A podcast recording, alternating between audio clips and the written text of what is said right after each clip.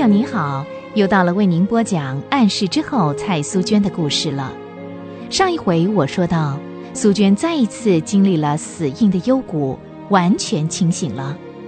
可是她还是不能走动，也不能见光。这一次的病最大的收获就是他的六哥全家信主了。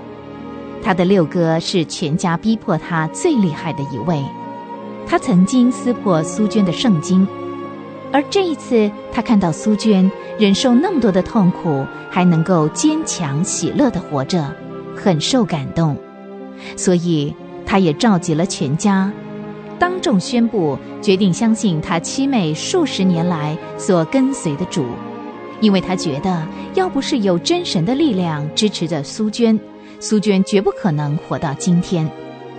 后来，李曼玛丽和苏娟都有一个主意，就是想离开上海，到一个真正能够让他们身心灵得休息的地方。但是，他们都拿不定主意，不晓得应该搬到什么地方才好。到香港去呢，还是留在上海，还是到美国李曼玛丽的故乡去呢？李教士，你们有没有决定什么时候走啊？啊，还没有。这几天我们天天为这件事祷告。啊，但愿主早一天向我们显明他的旨意呀。无论如何，你们得想办法赶紧离开中国。这儿的气候不适合蔡小姐住。再说呢，您的身体也该好好调养了。啊，谢谢你啊。我也是这么想的，再不离开这儿，苏娟可能受不了。我是希望带他回我的老家去住。哦，那很好啊。可是昨天呢，我向轮船公司打听船位的时候，他们说船位都被订光了，而且呢，还有三百多人。已经登记好，在等候分配船位。唉，一切呢都听神的安排好了。我们的前途不应该由自己定规的。是，我就是。您是哦，是蔡小姐。您早啊。哦，您找李教士啊？呃，在，在我这儿。好，呃，李教士。蔡小姐，请您听电话。啊，谢谢啊。喂，苏娟，你醒了？啊，我刚才看你睡得很熟，我就先来看一下曼特大夫啊。啊，你决定到美国去？哦，真的？感谢主，太奇妙了。可是苏娟。我们还得为船位的事祷告啊！求主安排轮船公司。我打听过了，没有空船位了，而且还有三百多人已经登记好，在等轮船公司的消息呢。嗯，好，那回去咱们再谈吧，回头见。哎，苏娟说啊。主啊，一连三夜告诉他要他到平安之地去呢。平安之地，哎，府上那儿不是有个特别的称呼吗？呃，记得叫叫什么什么乐园是吧？啊，许多人都这么说，也有人说是平安之地。我觉得这两个称呼都好，都很美呀。那我先走了啊。哦哦，哎。别忘了拿药啊！记得要按时给他服用。好，谢谢您，曼特大夫。再见啊！再见。素娟，主是怎么指示你的？说要你到平安之地。干妈，这实在是一件奇妙的事，连我也不敢相信。那几天。我们天天为到底该搬到哪儿这件事情祷告的时候，我的心很乱。有的时候觉得这样好，有的时候觉得哪儿都不去的好。后来我想，前两天费乔治姐妹来看我的时候，告诉我的那几句话。她说：“我的心灵应该安息在主的美意里，不是只有一部分的安息，乃是完全的安息。”唉，费乔治姐妹的话，实在是帮助了我，我的心也不乱了。想不到奇妙的事发生了，一连三个晚上，主对我说：“女儿，你的忠贞救了你，去吧，到那平安之地去吧。”第一天，我本来就想告诉您的，后来想。可能是我的错觉吧。后来，一连两个晚上都听到同样的话，我就相信是主对我说话，所以才决定要打电话告诉您的。啊，好极了！这下咱们可有目标了。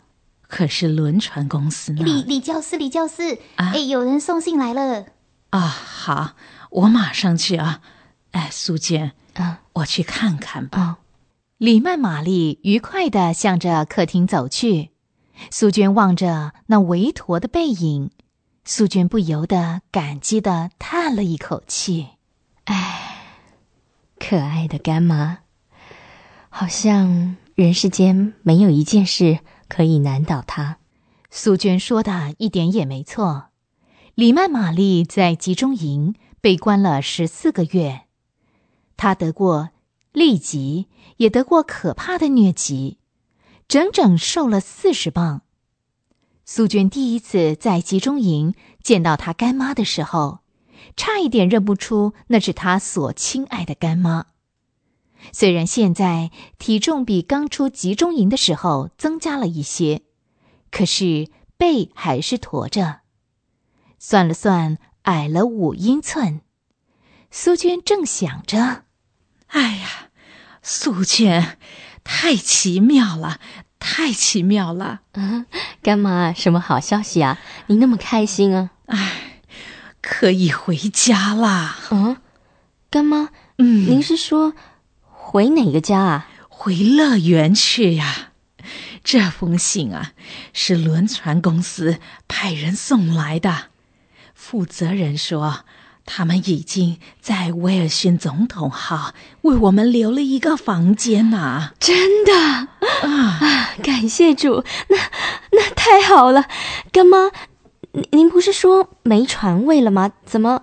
哎，我也不清楚，他们怎么会突然派人送来这么一封信？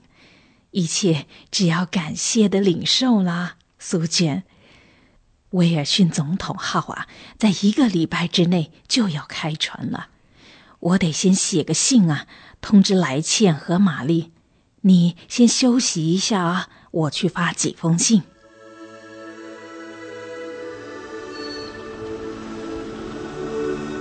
一九四九年一月十八号的那一天，层层阴云遮蔽了蓝天，也遮蔽了刚升起的阳光。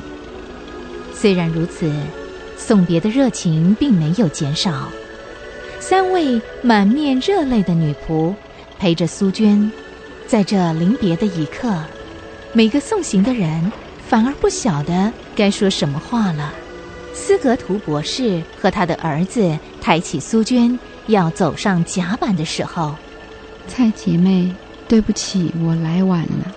啊，胡姐妹啊，谢谢你，老远赶来。这这个小花瓶，请您带着，这是我心爱的东西。可是不知道您喜不喜欢。我，好可爱的花瓶啊，吴姐妹，谢谢你送我这么好的礼物。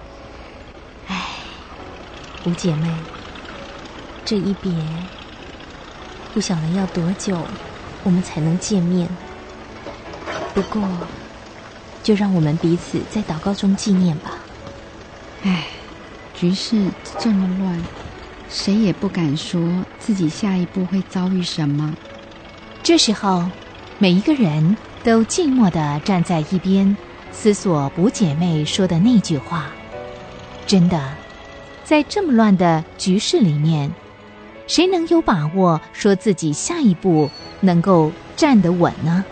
不，姐妹，啊，对不起，我我能够问你一个问题吗？您说好了。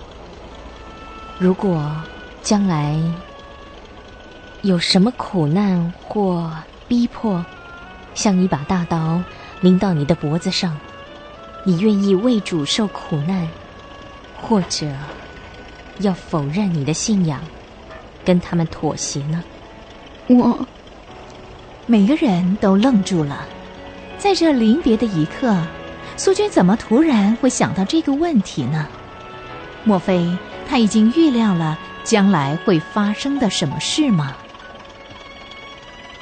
我只是平凡人，谁愿意面临这种残酷的死亡？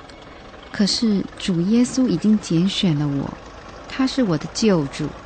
我深信，若真的有那么一天，主必然会赐给我承受大刀的恩典。您放心去吧。快上船吧，七妹，一路保重。